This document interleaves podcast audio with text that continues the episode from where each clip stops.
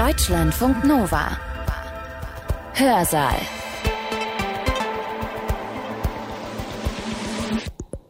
Heute mit Katja Weber. Schön, dass ihr dabei seid. Kultur und Krieg. Eigentlich will ich das nicht zusammendenken, aber wir müssen ja wohl. Ich will nur ein Beispiel nennen. Am 16. März 2022 bombardiert die russische Armee das Theatergebäude von Mariupol. In dem Gebäude suchen zu diesem Zeitpunkt Hunderte von Menschen Schutz. Bis heute ist unklar, wie viele bei dem Angriff getötet worden sind. Die Schätzungen gehen von bis zu 600 Menschen aus. Der russische Präsident Putin spricht der Ukraine die Souveränität ab und eine eigene, eine eigenständige Kultur. Die russische Armee greift Menschen an und die Kultur, die sie leben. Das gesamte Territorium des Landes und all seine Denkmäler, sein materielles und immaterielles Erbe aus verschiedenen Kulturen sind heute von der Zerstörung bedroht. In Lviv werden äh, Steinskulpturen mit äh, feuerheimenden Stoffen gehüllt und in Verkleidungen angehängt. Alles ist bedroht, sowohl mobiles Erbe wie Museumsexponate oder Artefakte als auch unbewegliches Erbe wie die Kiewer Sophienkathedrale und andere UNESCO-Welterbestätten. Es ist nicht so einfach, uns zu zerstören, weil Kulturerbe, es ist äh, nicht nur physisches, es ist auch, was in unseren Herzen lebt.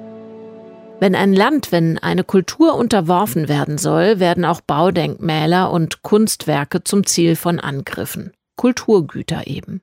Um die und um deren Schutz soll es heute gehen, denn Invasoren zerstören und rauben Kunstwerke und Denkmäler nicht erst seit diesem Krieg. An der Europa-Universität Viadrina in Frankfurt an der Oder gibt es den Masterstudiengang Schutz europäischer Kulturgüter. Und am 6. April 2022 hat dort das Webinar Kulturgutschutz bei bewaffneten Konflikten stattgefunden. Alexandra Provozin ist Absolventin des Studiengangs und sie arbeitet inzwischen für das Stadtmuseum Lviv im Westen der Ukraine gelegen. Zugeschaltet aus Lviv hat sie berichtet, wie sie und wie andere Museumsmenschen in der Ukraine versuchen, Kulturgüter zu schützen. Die Verzweiflung ist ihr bei diesem Vortrag streckenweise anzuhören. Aber sie will ihren deutschen Kolleginnen und Kollegen berichten, was passiert und auch, was sie in der Ukraine an Unterstützung brauchen. Feuerabweisende Stoffe zum Beispiel, 3D-Drucker, aber auch ganz einfach Know-how. Ihr Vortrag ist knapp 20 Minuten lang. Danach hört ihr noch einen anderen Kurzvortrag dieser Veranstaltung. In dem erklärt die Kunsthistorikerin Tanja Bernsau kurz und knapp am Beispiel der Monuments Man, wie eine kleine Abteilung der US Army versucht, Kunstwerke zu schützen im Zweiten Weltkrieg. Aber den Auftakt, wie gesagt, macht Alexandra Provozin mit ihrem Vortrag über die Sicherung von Kulturgütern in Lviv und der Ukraine. Der russisch-ukrainische Krieg dauert schon seit acht Jahren und trotzdem waren wir nicht bereit für die umfassende Invasion, die vor mehr als einem Monat, also am 24. Februar, in, in der Ukraine stattfand. Darüber hinaus hat niemand mit einer so aggressiven Bombardierung und Zerstörung unseres Erbes gerechnet. Die Aggression, mit der die russische Armee seit den ersten Kriegstagen unsere Städte und unsere Denkmäler zerstört hat, spricht nur für eines. Sie wollen uns, die Ukraine, als Nation und unsere Kultur zerstören. Entschuldigung, das ist so schwierig. Also das gesamte Territorium des Landes und äh, all seine Denkmäler, sein materielles und immaterielles Erbe aus verschiedenen Kulturen sind heute von der Zerstörung bedroht. Alles ist bedroht, von äh, paläolithischen Städten äh, bis hin zu modernen Kunstwerken. Sowohl mobiles Erbe wie Museumsexponate oder Artefakte als auch unbewegliches Erbe wie die Kiewer Sophienkathedrale und andere UNESCO-Welterbestätten. Wir können auch nicht ausschließen, dass Museumssammlungen aus besetzten Gebieten geplündert oder nach Russland exportiert werden. So sagte die Stellvertreterin äh, des Kulturministeriums Katharina Tschueva. Also die wichtigsten Thesen, die ich in äh, ihrem Briefing äh, so gesammelt habe, sind die folgenden. Äh, die Zerstörung und Beschädigung von Kulturerbestätten in den Kriegsgebieten und in den temporär besetzten Gebieten ist derzeit noch nicht vollständig abschätzbar. Die Ukraine hat eine starke Unterstützung von Museumskollegen und Naturschützern aus der ganzen Welt sowie von Bürgerinitiativen.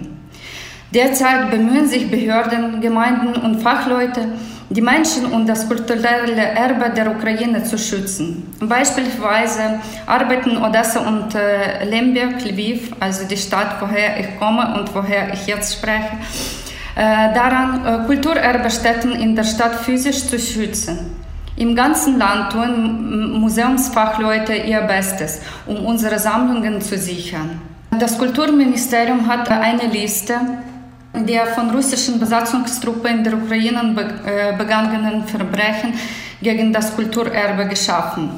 Dort können Leute Fotos zuschicken und auch Texte äh, zu den beschädigten oder ruinierten Kulturgütern und es wird dann äh, alles publiziert. Also es ist öffentlich sozusagen.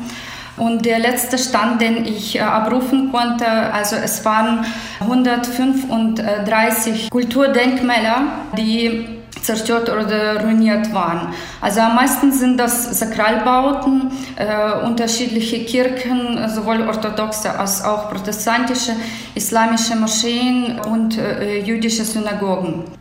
Verbrechen wurden in zehn Gebieten der Ukraine und in Kiew registriert und die größte äh, Zahl von denen ist in Kharkivska Gebiet, da sie äh, an der Grenze mit Russland ist. Es gibt eine interaktive Karte, äh, die durch unsere ukrainische Kulturstiftung geschaffen ist und da kann man sehen, auch in Realzeit, welche Kulturdenkmäler beschädigt oder total zerstört sind.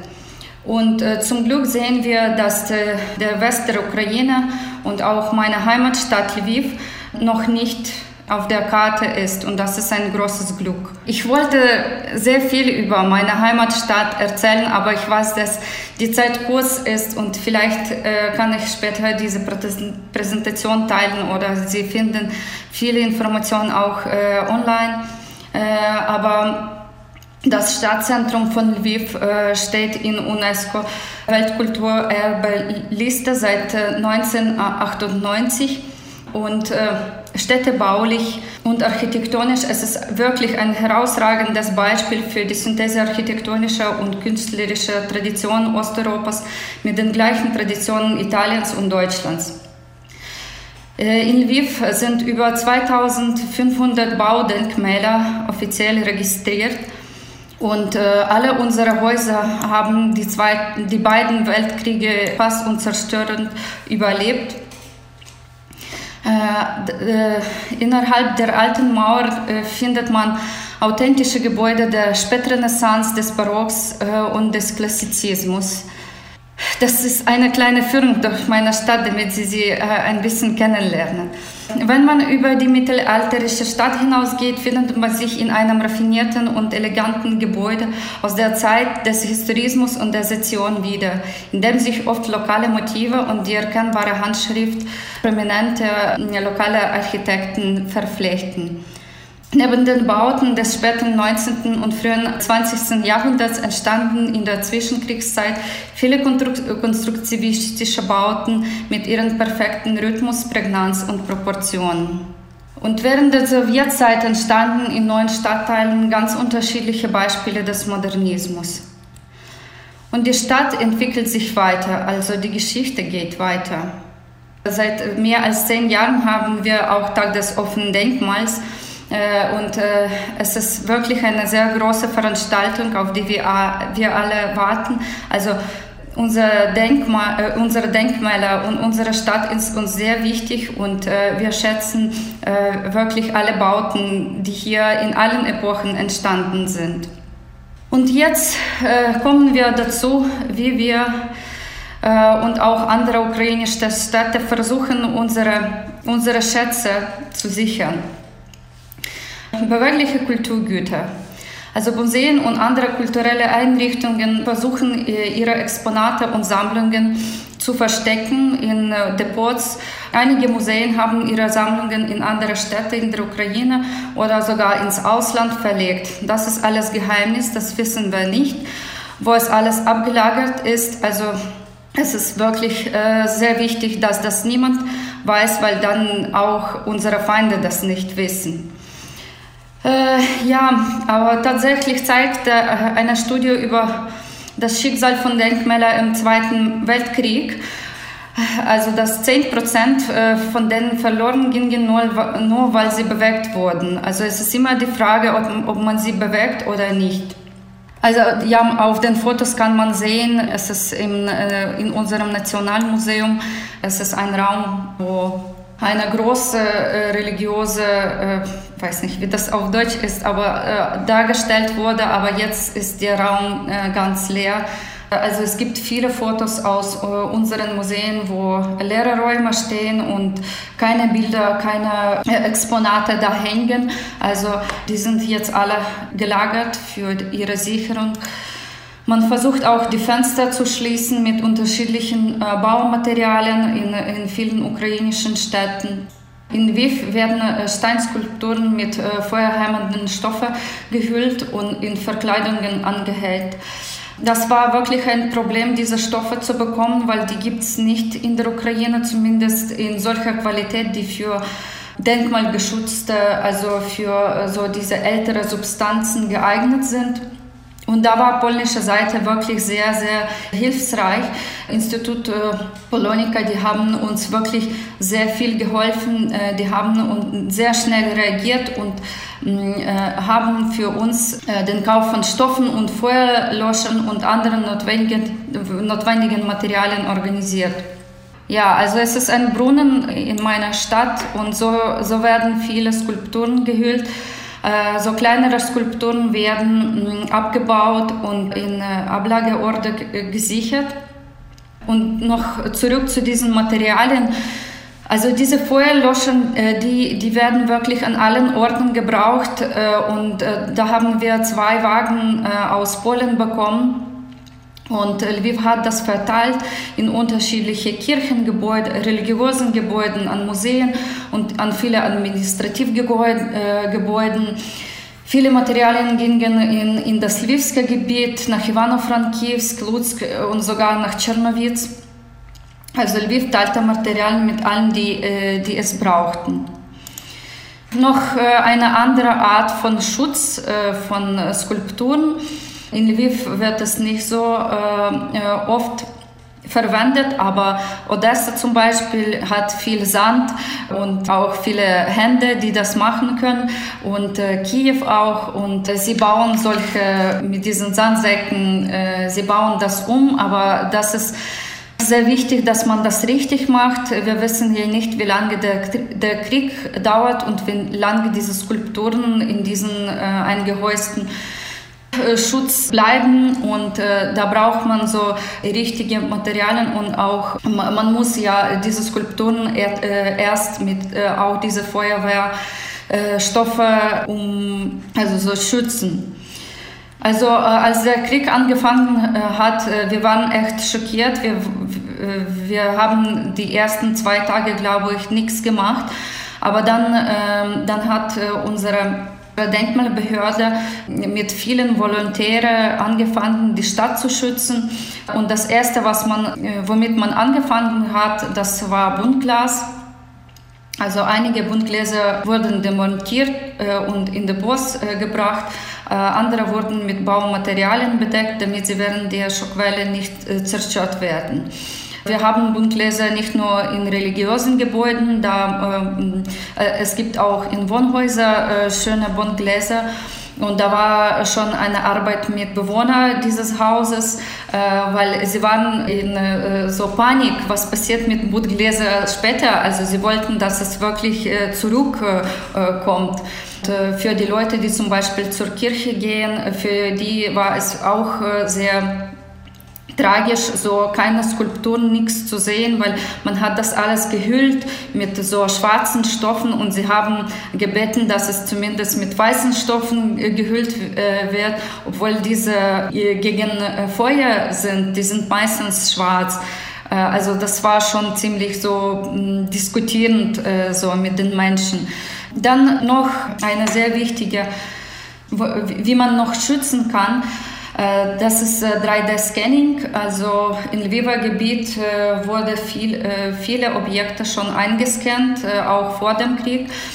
Das sind circa 250 Objekte. Also die Qualität ist unterschiedlich, aber man kann schon diese Materialien nutzen, wenn etwas zerstört wird für Wiederaufbau. Genau, und das ist so ein Projekt, das, das jetzt anfängt, Safe Ukrainian Heritage.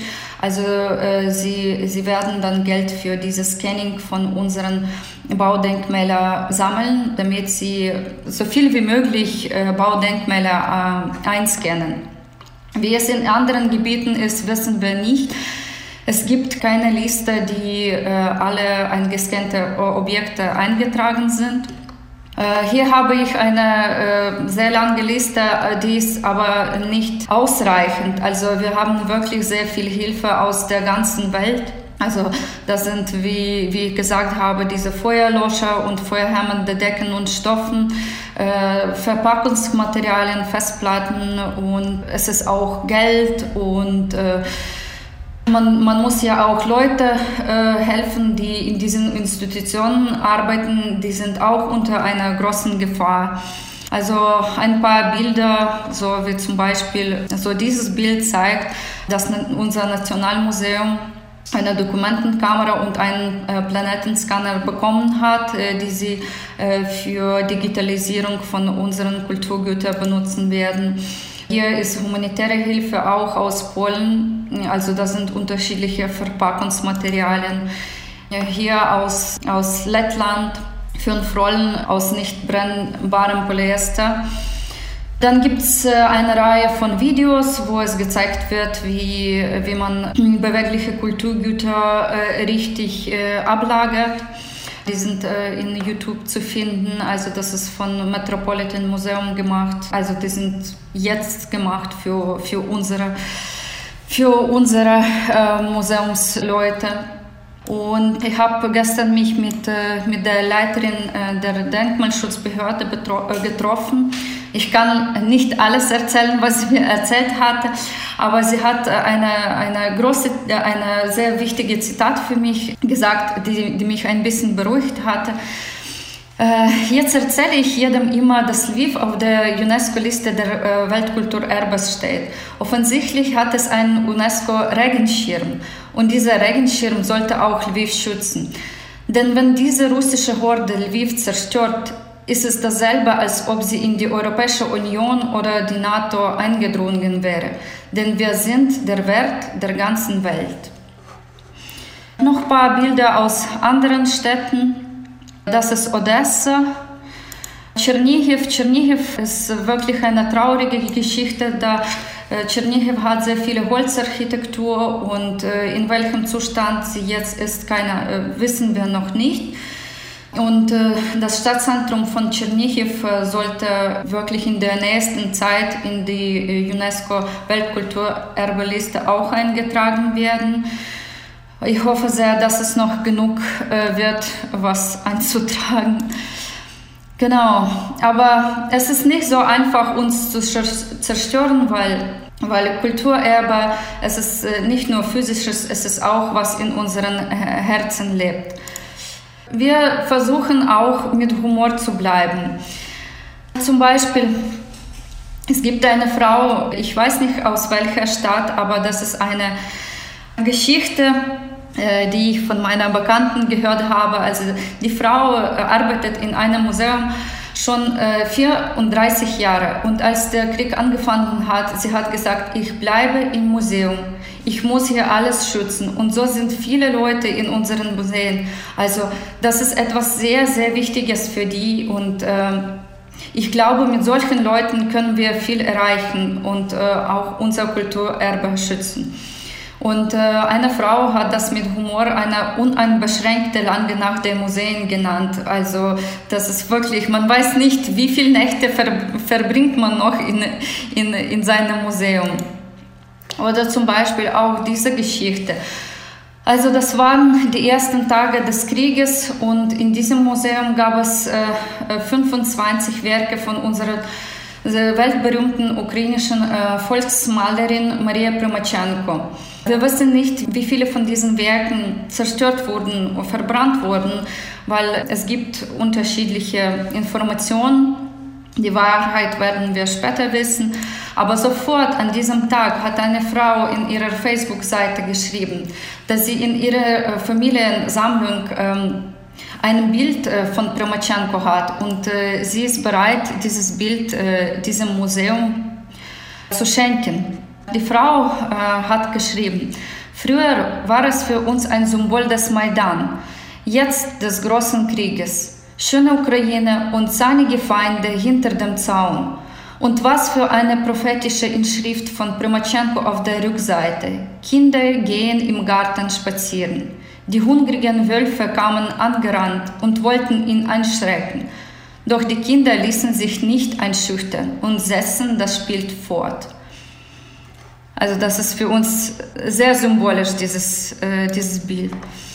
Oder zum Beispiel sowas, äh, so ein Humor kommt auch äh, in unseren Facebook-Seiten.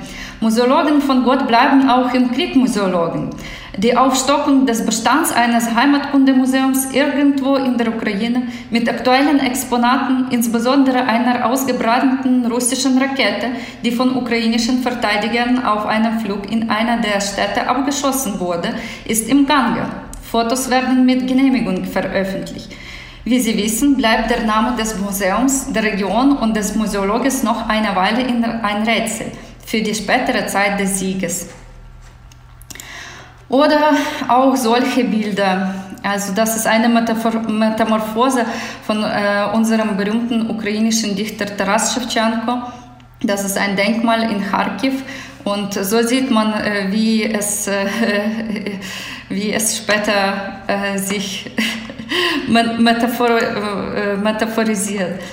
Genau, und äh, das ist ein Haus in Tschernihiv. Äh, es war eine Bibliothek, vorher war es ein Museum. Also es wurde ziemlich stark bombardiert und zerstört. Und äh, jetzt äh, schlägt eine Künstlerin vor, so ein Papierstück zu kaufen und eine halbe von, äh, von dem Geld wird für Tschernihiv gespendet. Äh, ich hoffe, dass ich nicht zu lange war. Und äh, Slava Ukraini! Und falls, äh, falls Sie noch Fragen haben, also ich bin jetzt viel äh, zu äh, emotional, äh, aber ich hoffe, dass ich so ein bisschen Wahrheit aus der Ukraine bringen konnte. Vielleicht ist es nicht äh, super wissenschaftlich äh, und nicht super strukturiert, ähm, aber mm, ich hoffe, dass ich das mit Ihnen teilen konnte. Alexandra Provozin und ihr Vortrag zur Sicherung von Kulturgütern in Lviv und der Ukraine. Die Rednerin hat immer wieder mal auf ihre Präsentation verwiesen und wir verlinken auf diese Präsi auf deutschlandfunknova.de slash Hörsaal, aber ich glaube auch ohne Ansicht war der Vortrag gut zu verstehen. Jetzt drehen wir das Thema Schutz von Kulturgütern nochmal ins Geschichtliche. Die Kunsthistorikerin Tanja Bernsau hat über historische Aspekte des Schutzes von Kulturgütern bei bewaffneten Konflikten am Beispiel des Zweiten Weltkrieges gesprochen. Es geht heute im ersten Teil nochmal um eine historische Perspektive auf den Schutz von Kulturgütern im bewaffneten Konflikt. Und naja, dass die Zerstörung und Plünderung von Kulturgütern im Fall eines Krieges so alt ist wie vermutlich die Kriegsführung selbst, ist ja an sich nichts Neues. In Kampfhandlungen werden Gebäude, Plätze, Denkmäler beschädigt oder zerstört. Es war jahrhundertelang eine gängige Praxis der Sieger, die Kulturgüter der Besiegten zu rauben, entweder um den Besiegten wirtschaftlich zu schwächen, die eigenen Kassen zu füllen oder aber auch um den Feind durch die Wegnahme seines kulturellen Erbes zu demoralisieren. Dieses Siegerrecht der Plünderung wird erst seit der Mitte des 19. Jahrhunderts in Frage gestellt. Heute ist nach der Hager Konvention zum Schutz von Kulturgut bei bewaffneten Konflikten die Wegnahme von Kulturgütern verboten und die Zerstörung von Denkmälern soll so weit als möglich verhindert werden.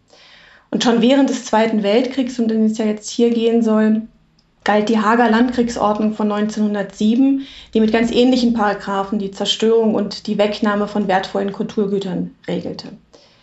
Diese Regelungen, vor allen Dingen was natürlich den, den Aspekt der, der Wegnahme des, des Raubes von wertvollen Kulturgütern betrifft, wurden von den Nationalsozialisten in weiten Teilen nicht berücksichtigt.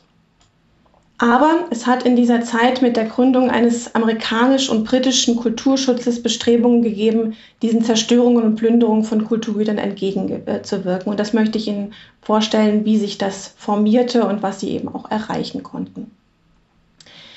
Um den amerikanischen Kunstschutzmaßnahmen, um diese amerikanischen Kunstschutzmaßnahmen in Europa verstehen zu können, ist es hilfreich, wenn wir nochmal einen Blick zurück auf die Ursprünge in den USA werfen, wie das alles begonnen hat.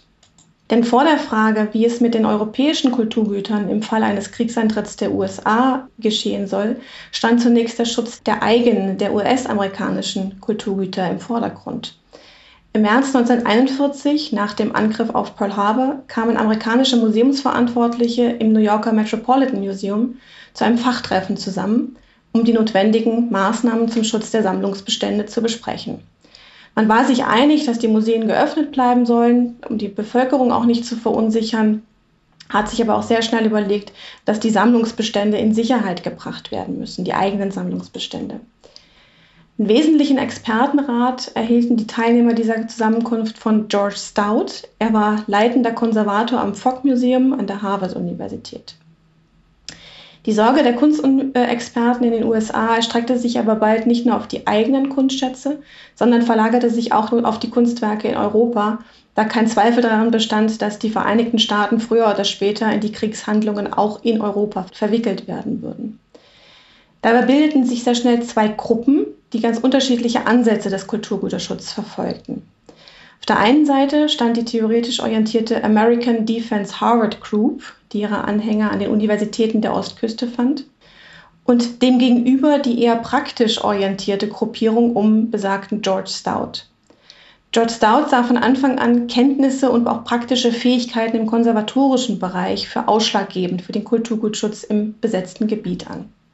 Es reichte laut Stout einfach nicht aus, wenn man nur von Amerika aus beratend wirkt. Das ist das, was die Harvard Group eben tun wollte.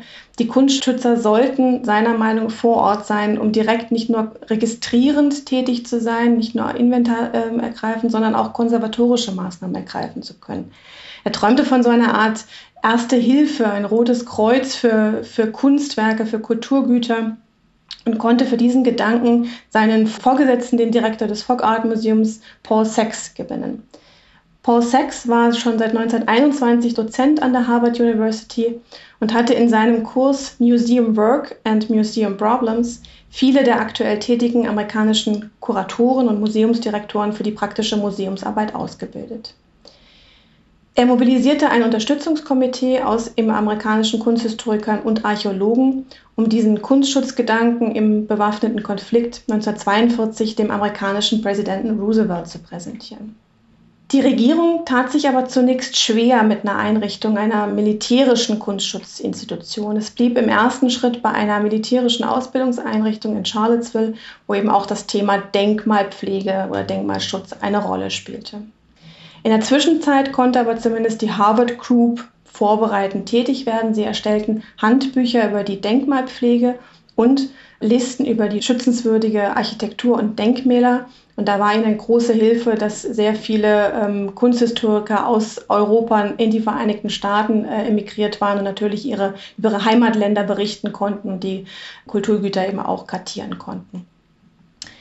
Gleichzeitig entstanden mit der finanziellen Unterstützung der Rockefeller Stiftung in der Frick Art Reference Library in New York Landkarten, auf denen diese herausgearbeiteten Monumente eingezeichnet wurden, damit sie bei einem alliierten Luftangriff berücksichtigt werden konnten. Das sind die sogenannten Frick Maps. Ende April 1943, wir rücken im Kriegsverlauf ein bisschen nach vorne, entschloss man sich, zwei Offiziere tatsächlich dann auch nach Europa zu schicken. Zunächst nach Sizilien war der erste, der erste Plan. Und man sendet äh, im, im Juni 1943 dann den amerikanischen Captain Mason Hammond, den wir hier auf dem Bild sehen, nach Algerien, wo er sein, von dort aus sollte er seinen Dienst als erster Kunstschutzoffizier in Europa antreten. Als er in Algerien angekommen ist, teilte man ihm aber mit, dass nicht Nordafrika, sondern Sizilien sein Einsatzgebiet sein würde. Damit hatte er nicht gerechnet. Sizilien war auch nicht sein Spezialgebiet. Und jetzt stand Hammond natürlich vor einer großen Herausforderung. Er kannte sich nicht aus mit dem Gebiet. Die in New York vorbereiteten Listen der schützenswürdigen Kunstgegenstände, die waren im, im Sommer 1943 noch nicht fertiggestellt. Mit denen konnte er nicht arbeiten. Und eigene Recherchen in Bibliothek oder Archiv vor Ort, das durfte er nicht tun aus Angst vor deutschen Spionen, die damit die Angriffspläne ähm, erfahren, hätten erfahren können. Und so startete er seine, seinen ersten Einsatz, den er in Europa äh, als Kunstschutzoffizier vornahm, mit unter denkbar schlechten Umständen. Er war allein, er hatte keine Informationen, er hatte keine personelle Unterstützung, ähm, aber auch äh, schon an Utensilien wie Schreibmaschine, Karten, Stifte, Lampe. All das wurde ihm nicht zur Verfügung gestellt. Das heißt, bei dem allerersten äh, Einsatz in Sizilien, also als der Angriff auf Palermo startete, konnte de Hammond tatsächlich nicht viel ausrichten. Ähm, da sind sehr viele Kunstdenkmäler zerstört worden. In den USA nahm unterdessen die Institutionalisierung des Kulturgüterschutzes weiterhin seinen Lauf. Am 20. August 1943 wurde die American Commission for the Protection and Salvage of Artistic and Historic Monuments in Europe ins Leben gerufen, nach ihrem Vorsitzenden, dem Richter ähm, Owen J. Roberts, kurz die Roberts Commission genannt. Ihr erklärter Zweck lag in der Bewahrung der Kulturgüter unter der Maßgabe, dass diese Mission nicht die militärischen Operationen behindern sollte. Die Roberts Commission stellte den Militäreinheiten Informationen über Beschaffenheit und Orte der kulturellen Schätze zur Verfügung, sodass diese, soweit das möglich ist, geschützt werden konnten. Neben der Personalknappheit bestand ein besonderes Problem in der Anfangszeit der Kunstschutzoffiziere darin, dass sie in der Militärverwaltung als zivile Berater eingesetzt werden und somit überhaupt keine Befehlsgewalt über Truppen äh, besaßen und somit einfach auch keine Möglichkeiten hatten, präventiv in das Geschehen einzugreifen. Diesem Problem wurde in gewisser Weise Abhilfe geschaffen, ähm, als man ähm, die Invasion auf dem Festland auch plante. Da gab es dann eine Gründung der Monuments, Fine Arts and Archive Section. Das sind die sogenannten Monuments Men als Kooperation zwischen den Vereinigten Staaten und Großbritannien. Es war einfach durch den Einsatz in Sizilien deutlich geworden, der Kulturschutz in der Theorie, so gut diese oder so wertvoll natürlich auch die Listen, die im Entstehen waren, sind, das reicht nicht. Die Leute, die Kunstschutzoffiziere müssen vor Ort sein, um äh, ja, direkt auch eingreifen zu können, wo das nur irgend möglich ist. Der Kunstschutzgedanke wird nun auch offiziell innerhalb des Militärs kommuniziert. Ähm, Dwight D. Eisenhower erläuterte im September 1943 in einem Schreiben an alle Kommandanten den respektvollen Umgang mit Denkmälern und Kunstgütern, so es mit dem Kriegsverlauf vereinbar ist. Und dieser Kunstschutzgedanke wird auch wenig später in einem Brief Eisenhowers an die Truppen, das ist das, was ich Ihnen hier in, der, in dem Ausschnitt zeige, am 26. Mai 1944, also kurz vor der Landung in der Normandie, bestätigt. Und der letzte Absatz, it is the responsibility of every commander to protect and respect this, these symbols, also diese Kulturgüter, whenever possible.